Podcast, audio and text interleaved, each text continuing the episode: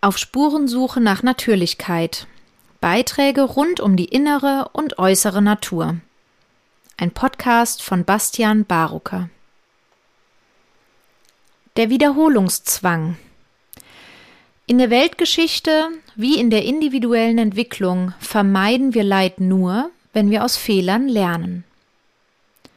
Warum überhaupt weit in die Vergangenheit gehen und längst vergangene Epochen erforschen? Die Antwort auf diese Frage ist aus demselben Grund, aus dem wir auch in der Psychoanalyse weit in die Kindheit zurückgehen. Wenn wir die Ursachen von Fehlentwicklungen erkennen, tappen wir nicht mehr so leicht in dieselben Fallen. Die Auseinandersetzung mit diesen dunklen Punkten erfordert jedoch Mut und ist mit oft schmerzhafter Selbsterkenntnis verbunden. Gerade deshalb wehren Menschen die Überbringer schlechter Nachrichten geradezu verzweifelt ab. Das ist fatal, wenn etwa Whistleblower und Umweltaktivisten auf unsere Verstrickung in kollektive Schuld aufmerksam machen. Weil und wenn wir das nicht wahrhaben wollen, sind wir gezwungen, unsere Fehler immer zu wiederholen Frieden im Inneren wie im Außen setzt einen aktiven Bewusstwerdungsprozess voraus. Zitat Gibt es eine Möglichkeit, die psychische Entwicklung des Menschen so zu leiten, dass sie den Psychosen des Hassens und Vernichtens gegenüber widerstandsfähiger werden? Mit dieser Frage wandte sich Albert Einstein im Jahre 1932 an Sigmund Freud. Historiker untersuchen die Geschehnisse gewisser Epochen oder Regionen und gewinnen so ein Verständnis für den Lauf der Dinge. Wie ein Puzzle formt sich aus verschiedensten Erkenntnissen, Hinweisen und Spuren ein größeres Bild. Der Dienst an der Gegenwart liegt dabei darin, die Möglichkeit zu bekommen, die Dynamiken und Zusammenhänge vergangener Situationen bewusst werden zu lassen. Mit einem bewussten Geschichtsverständnis können wiederkehrende Muster erkennbar werden und machen es möglich zu entscheiden, ob die Wiederholung alter, schon dagewesener Abläufe für die heutigen Situationen sinnvoll ist oder nicht. Ich finde, das ist ein äußerst wertvoller Dienst, da das Erforschen und Bewusstwerden der Vergangenheit so dem Erblühen der Gegenwart und der Zukunft dienen kann. Nun scheint dieser wertvolle Dienst jedoch nicht genutzt zu werden, denn bei Betrachtung aktueller kriegerischer und wirtschaftlicher Konflikte zeigt sich, dass sich zerstörerische und gewaltvolle historische Muster wiederholen und wir uns offenbar nicht dazu entscheiden, andere Wege zu gehen. Mehr noch, die Analyse und Benennung von Kriegs- und Wirtschaftsverbrechen stößt auf Widerstand. Historiker wie Dr. Daniele Ganser und Autoren und Whistleblower wie zum Beispiel Matthias Bröckers, Julian Assange, Edward Snowden, Chelsea Manning, Ken Jepsen und andere belegen und kritisieren das sich wiederholende, leiderzeugende Muster westlicher Angriffskriege und treffen dabei auf Widerstand und Ablehnung. Warum? Das Auflösen destruktiver, leiderzeugender und wiederkehrender Verhaltensweisen erfordert Mut und die Bereitschaft, sich diese ins Bewusstsein zu rufen. Dieser Weg führt unvermeidlich zu verdrängten Gefühlen wie Trauer, Wut, Ohnmacht, Verlassenheit und Verzweiflung. Bleiben diese Gefühle jedoch unbewusst und werden verdrängt, werden sie von Generation zu Generation weitergegeben. Sie können sogar strategisch eingesetzt werden, zum Beispiel um einen Krieg anzuzetteln, wie der Fall der sogenannten Brutkastenlüge zeigt. Hier führten individuelle, auf der kollektiven Ebene verdrängte Gefühle zu einer Gewaltspirale. Zitat als Brutkastenlüge wird die über längere Zeit als Tatsache verbreitete Lüge bezeichnet, dass irakische Soldaten bei der Invasion Kuwaits im August 1990, dem Beginn des Zweiten Golfkriegs, kuwaitische Frühgeborene getötet hätten, indem sie diese aus ihren Brutkästen gerissen und auf dem Boden hätten sterben lassen. Diese Behauptung wurde 1990 von Najra Asaba, auch Najra, im Kongress der Vereinigten Staaten kolportiert. Sie hatte Einfluss auf die öffentliche Debatte über die Notwendigkeit eines militärischen Eingreifens zugunsten Kuwaits und wurde unter anderem vom damaligen US-Präsidenten George H. W. Bush und von Menschenrechtsorganisationen vielfach zitiert. Erst nach der US-geführten militärischen Intervention zur Befreiung Kuwaits stellte sich die Geschichte als Erfindung der amerikanischen PR-Agentur Hill Knowlton heraus. Diese war von der im Exil befindlichen kuwaitischen Regierung bezahlt worden, um eine Rückeroberung Kuwaits mittels Öffentlichkeitsarbeit zu unterstützen. Mit dieser Inszenierung wurde, wahrscheinlich absichtlich, das in Menschen angelegte Ohnmachtsgefühl genutzt, die frühe Trennung und Verlassenheit erlebt zu haben. Das geschah, um Machtausübung in Form von Gewalt zu ermöglichen. Die Vorstellung, dass Säuglinge so grauenhaft behandelt wurden, rührt auch an die ganz eigene und persönliche Ohnmacht jedes Einzelnen denn das Alleingelassensein im Brutkasten lässt im frisch geborenen Säugling eine existenzielle Not entstehen. Die Trennung von Mutter und Säugling in den ersten Lebensmomenten ist in den meisten westlichen Kulturen sehr häufig. Es ist also davon auszugehen, dass der Großteil der in dem Fall amerikanischen Bevölkerung ein abgespaltenes Ohnmachtsgefühl in sich trägt und dieses wurde in diesem historischen Fall in Schwingung versetzt. Der alleingelassene Säugling empfindet neben der Ohnmacht auch oftmals eine Art von Hass auf diejenigen, die das zu verantworten haben. Dieser teils mörderische Hass wird demnach früh angelegt und auch abgespalten, da der Säugling ihn nicht zeigen und ausleben kann. Die Aufdeckung dieser effektiven Inszenierung war natürlich auch mit dem oben bereits beschriebenen Widerstand verbunden und ist bis heute den wenigsten Menschen bekannt. Natürlich wäre das brutale Ermorden von Säuglingen auch ohne persönlich angerührten Schmerz eine sehr grausame und unglaublich schreckliche Tat. Parallelen zur eigenen Geschichte ich beobachte diesen Prozess seit einigen Jahren und erkenne dabei Vorgänge wieder, die ich in mir entdeckt habe, als ich mich auf den Weg machte, meine eigene Geschichte zu verstehen. Und Vorgänge aus meiner Arbeit mit Menschen, die sich auf den Weg machen, ihre eigene Lebensgeschichte zu erforschen.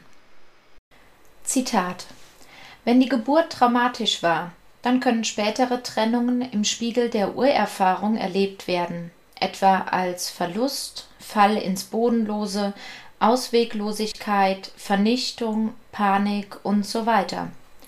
Es ist dann für die Psychotherapie wichtig, diese Zusammenhänge aufzugreifen und durchzuarbeiten, wodurch im guten Falle eine Integration der frühen traumatischen Erfahrungen möglich ist und die Handlungs- und Beziehungsfähigkeit erheblich erweitert werden kann. Es begann für mich damit, dass ich durch die Ablehnung einer Frau, in die ich verliebt war, tiefe Traurigkeit und Verlassenheitsängste erlebte und ich diesen Gefühlen ganz und gar auf den Grund gehen wollte. Also ließ ich mich von einer in Gefühls- und Körperarbeit ausgebildeten Begleiterin dabei unterstützen und besuchte eine Selbsterfahrungsgruppe.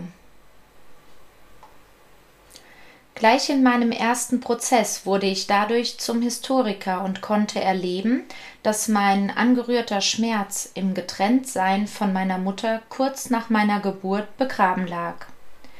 Als Frühchen in der DDR zur Welt gekommen, war es die Norm, im Wärmebett mit anderen einsamen Kindern getrennt von der Mutter zu sein. Durch den erlebten Prozess und durch die Möglichkeit, nach dem Ausdruck des Schmerzes eine nährende Erfahrung zu machen, wurde mir ein Stück meiner Geschichte bewusst. Durch den von mir im Nachhinein angeforderten Geburtsbericht konnte ich mein Erleben mit den Aufzeichnungen von früher abgleichen und fand mich bestätigt. Ich lag sieben Tage überwiegend allein in einem separaten Raum, getrennt von meinen Eltern. Ich hatte ein wichtiges Puzzleteil gefunden und begann eine jahrelange Reise in meine Geschichte. Und nach erfolgreicher Ausbildung die Begleitung verschiedener Menschen bei ihrer Selbsterforschung. Durch die Einblicke in ganz verschiedene Schicksale und Geschichten konnte ich wiederkehrende Muster erkennen, und ermöglichte auch anderen Menschen, Historiker für die eigene Geschichte zu sein. Dabei hat mich immer wieder berührt, wie beeindruckt Menschen sind, wenn sie verdrängte Erfahrungen wiederentdecken, durchleben und dann nährende Erfahrungen machen können. Plötzlich wird ihnen klar, dass es einen starken Zusammenhang zwischen primären Erlebnissen und ihren wiederkehrenden, leidschaffenden Alltagssituationen in Beziehungen gibt. Genau hier sehe ich den Schatz und die Parallele zu meinen Erläuterungen, um den Wert der Geschichte zu verstehen. Diesen Menschen war es möglich, ihre aktuelle Situation und ihre Mitverantwortung für diese zu begreifen, indem sie bereit waren, sich voll und ganz ihrer Geschichte zu nähern. Kollektiver und individueller Widerstand gegen die Auseinandersetzung mit Geschichte. Nun scheint das, was ich oben bereits mit dem kollektiven Widerstand gegenüber der Erforschung und Anerkennung leiderzeugender historischer Muster ansprach, auch persönlich zu gelten. Nämlich, dass die Erforschung der persönlichen Geschichte mit Widerstand verbunden ist und nur wenige die Möglichkeit zulassen, dass sie prägende Erfahrungen gemacht haben, die ihnen aufgrund ihrer Intensität nicht zugänglich sind. Sehr deutlich scheint mir da die Parallele zum Historiker, der die Möglichkeit aufdeckt, dass zum Beispiel auch westliche Demokratien an illegalen und menschenrechtsverletzenden Angriffskriegen beteiligt sind und dass diese Erkenntnis aufgrund ihres Potenzials, viele schmerzhafte Gefühle anzurühren, lieber verdrängt wird. Die Tendenz, die Wahrheit zu verdrängen, liegt beiden Beispielen zugrunde und gibt einen Hinweis darauf, wie viel Wahrheit dort verborgen liegen kann. Im Persönlichen kann das so ablaufen, dass wir uns einreden, unsere Kindheit sei doch gut gewesen, und alles muss in Ordnung gewesen sein. Weitere Vermeidungsstrategien können so angelegt sein, dass wir gewisse Gefühlsregungen umgehen, indem wir zum Beispiel intime und verbindliche Partnerschaften vermeiden, vermeintlicher sozialer und partnerschaftlicher Freiheit frönen oder aufkommende Gefühle wie Leere, Ohnmacht oder Einsamkeit mithilfe von Konsum, Drogen, vermeintlicher Zugehörigkeit, beruflichem Übereifer und vielem mehr beschwichtigen. Im Politischen kann es so ablaufen, dass wir uns einreden, nicht mitverantwortlich für das kollektive Handeln zu sein und uns erst gar nicht in andere Bevölkerungsgruppen einfühlen bzw. ihnen auf einer kollektiven Ebene ein ähnliches Leid antun, wie uns selbst angetan wurde. Betrachten wir zum Beispiel die lang vertretene Meinung, dass Babys nicht fühlen und es deshalb vertretbar ist, ihnen Schmerzen verschiedenster Art zuzufügen. In einem Artikel in der Welt von 2015 fasste die Autorin Lajos Schöne es wie folgt zusammen. Zitat Bis in die 70er Jahre glaubte man, Babys könnten keine Schmerzen empfinden. Bis dahin erfolgten viele Eingriffe ohne Narkose, ein furchtbarer Irrtum der Medizin. Heute weiß man es besser. Es ist noch gar nicht lange her, da waren viele Ärzte der Überzeugung, ein Baby könne kaum Schmerzen empfinden, sondern lediglich mit unbewussten Reflexen reagieren. Jahrtausende lang wurden deshalb in den islamischen Ländern und den jüdischen Gemeinden alle Knaben ohne Betäubung beschnitten. Auch älteren Kindern wurde die Betäubung, die Erwachsenen selbstverständlich zustand, lange verwehrt. Mandeln oder Polypen schnitt man ohne Narkose heraus. Allein die Vorstellung ist grausam. Noch bis in die 70er Jahre lautete die gängige Lehrmeinung, kleine Kinder könnten wegen ihrer noch unreifen Nerven gar keine Schmerzen empfinden oder sie würden sich an Schmerzen zumindest nicht erinnern. Ein furchtbarer Irrtum, wie man heute weiß, denn tatsächlich reagieren schon Ungeborene auf Schmerzreize. Von der 20. bis 22. Woche der Schwangerschaft an kann das Gehirn des Kindes im Mutterleib Reize in den verschiedenen Bereichen des Schmerzsystems wahrnehmen und weiterleiten. Die Reaktionen reichen von einfachen Wegziehreflexen über Greif- und Schluckreflexe bis zur Beschleunigung des Herzschlags. Dazu wird weitergehend der Anästhesist Justus Benrath zitiert. Zitat die neurobiologischen Erkenntnisse der letzten Jahre lassen keinen Zweifel daran, dass das nozizeptive System bereits bei Früh- und Neugeborenen nahezu vollständig entwickelt ist.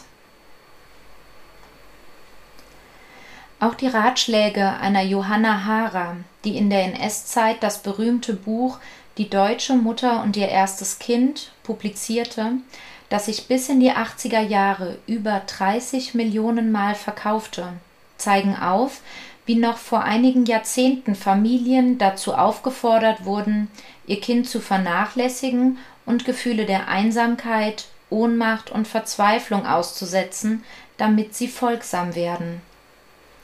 Die Krux dabei ist, dass die Menschen, die ihre eigene Geschichte nicht erforscht haben, keinen Zugang zu den Gefühlen haben, die ein kleines Kind fühlt, wenn es alleingelassen nach Kontakt schreit und dann verzweifelt resigniert und aufgibt.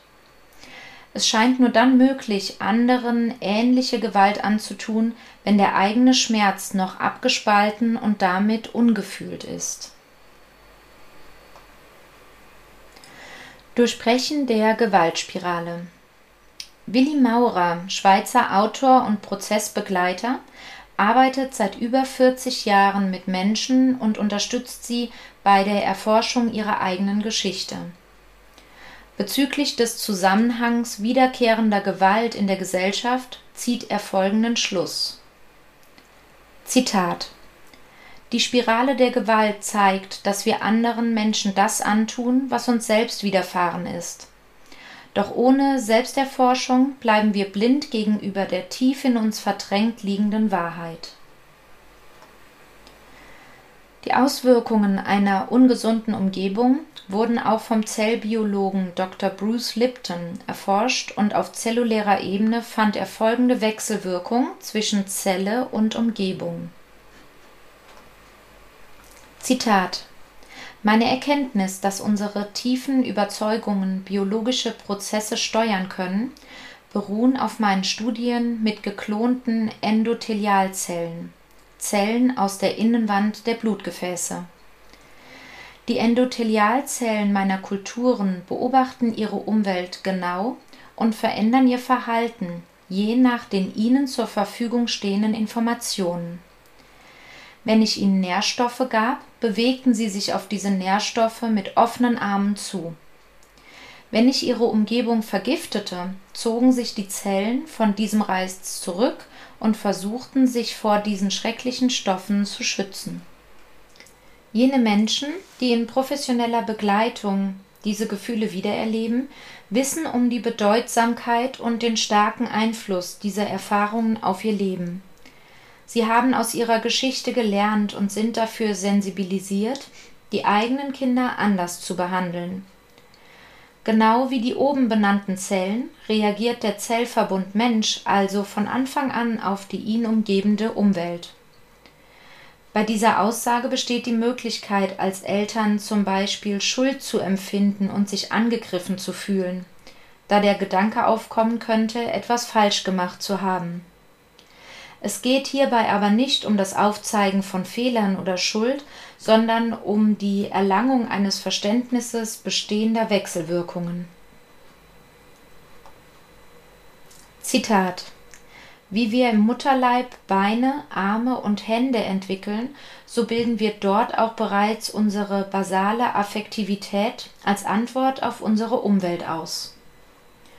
Das Menschenkind fühlt also von Anfang an, und wenn es mit schmerzhaften Erfahrungen konfrontiert ist, die seine Psyche überfordern, dann spaltet es diese ab. Die Erfahrungen werden verdrängt und sind dem normalen Bewusstsein nicht mehr zugänglich.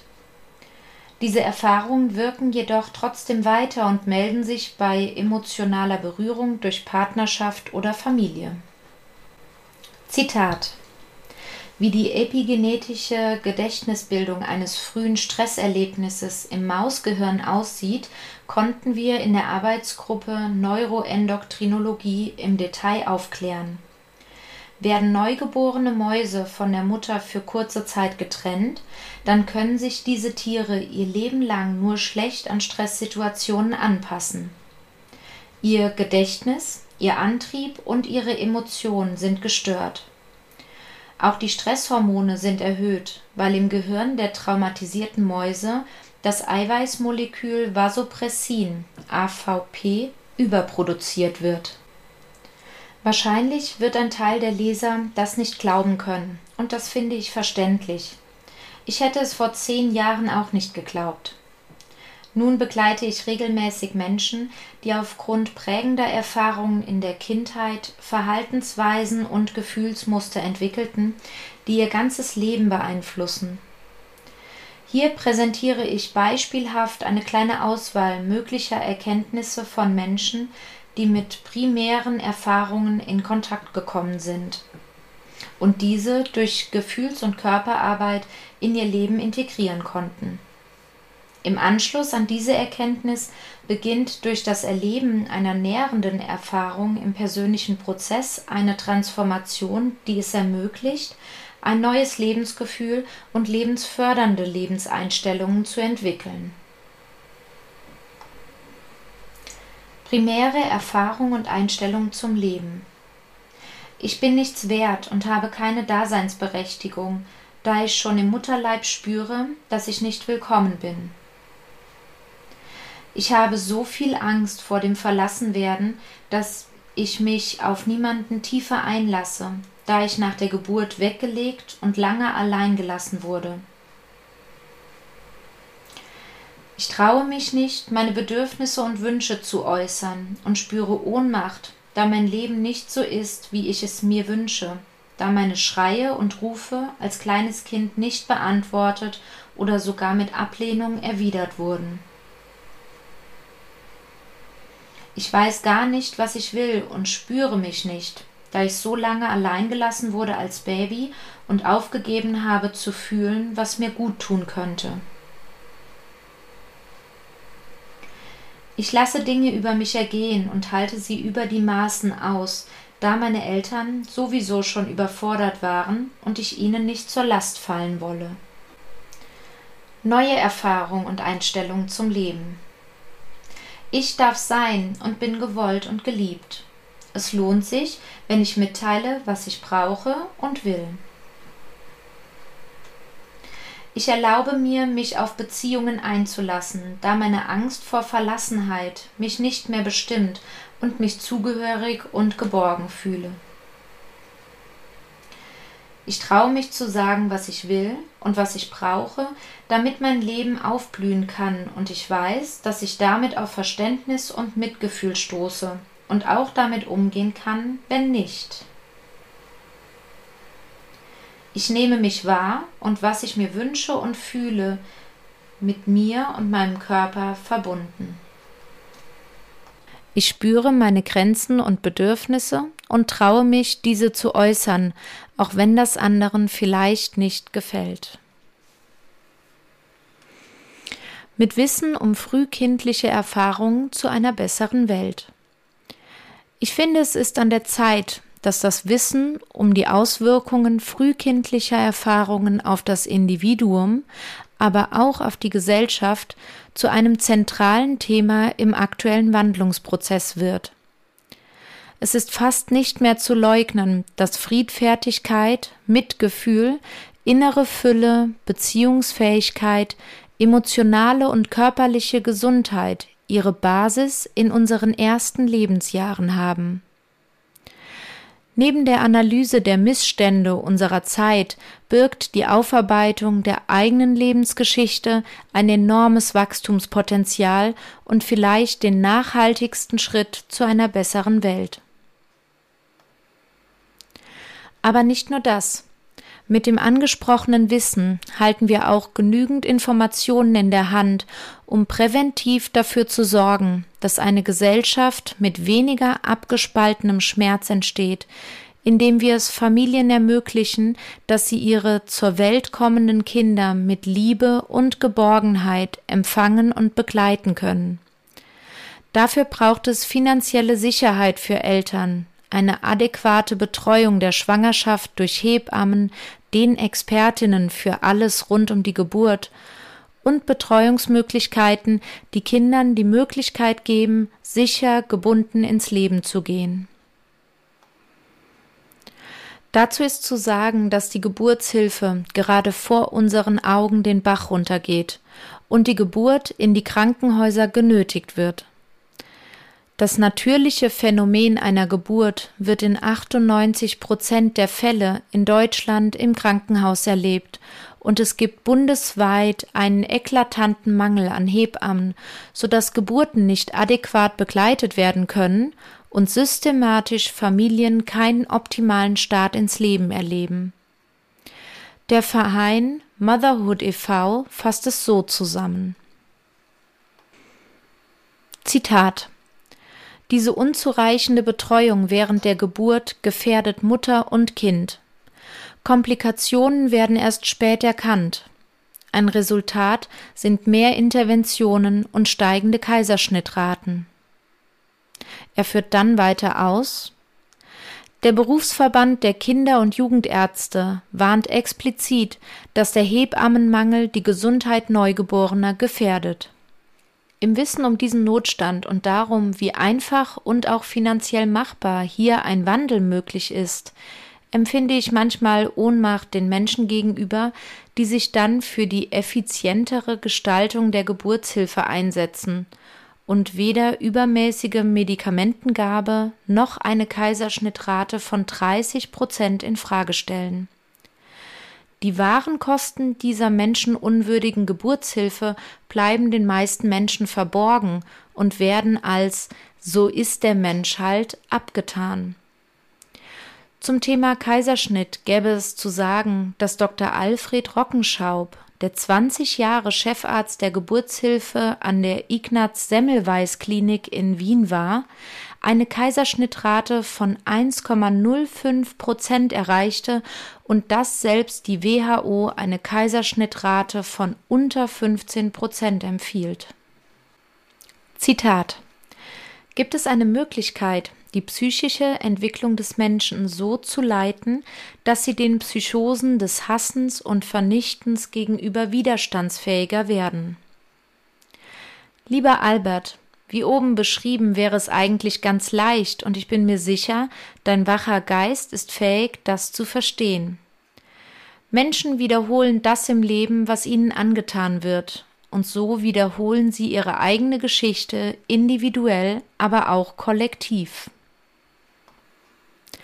Deshalb braucht es die individuelle Aufarbeitung eigener prägender Erfahrungen und die Sicherstellung, dass die Kinder einer Gesellschaft mit so wenig Ohnmacht, Verlassenheit, Trauer, Gewalt und Schmerz wie möglich in diese hineinwachsen dürfen. Das ist übrigens keine neue Erkenntnis, denn indigene Kulturen, manche nennen sie primitive, wussten das schon vor tausenden von Jahren. Auch hier lohnt sich der Blick in die Geschichte. Zitat für die traditionellen Nu-Chanut beginnt der Einfluss auf das Leben, Anmerkung des Übersetzers eines Menschen, nicht bei der Geburt, sondern in der Gebärmutter. An diesem warmen und dunklen Ort in der Mutter beginnen die Lehren, die Identität zu formen. Es würde mich freuen, wenn wir zusammen daran arbeiten, das oben beschriebene umzusetzen und damit einen wichtigen Beitrag zu einer friedvollen Welt leisten. Mit erwartungsvollen Grüßen Bastian Barucker, Pulo 2019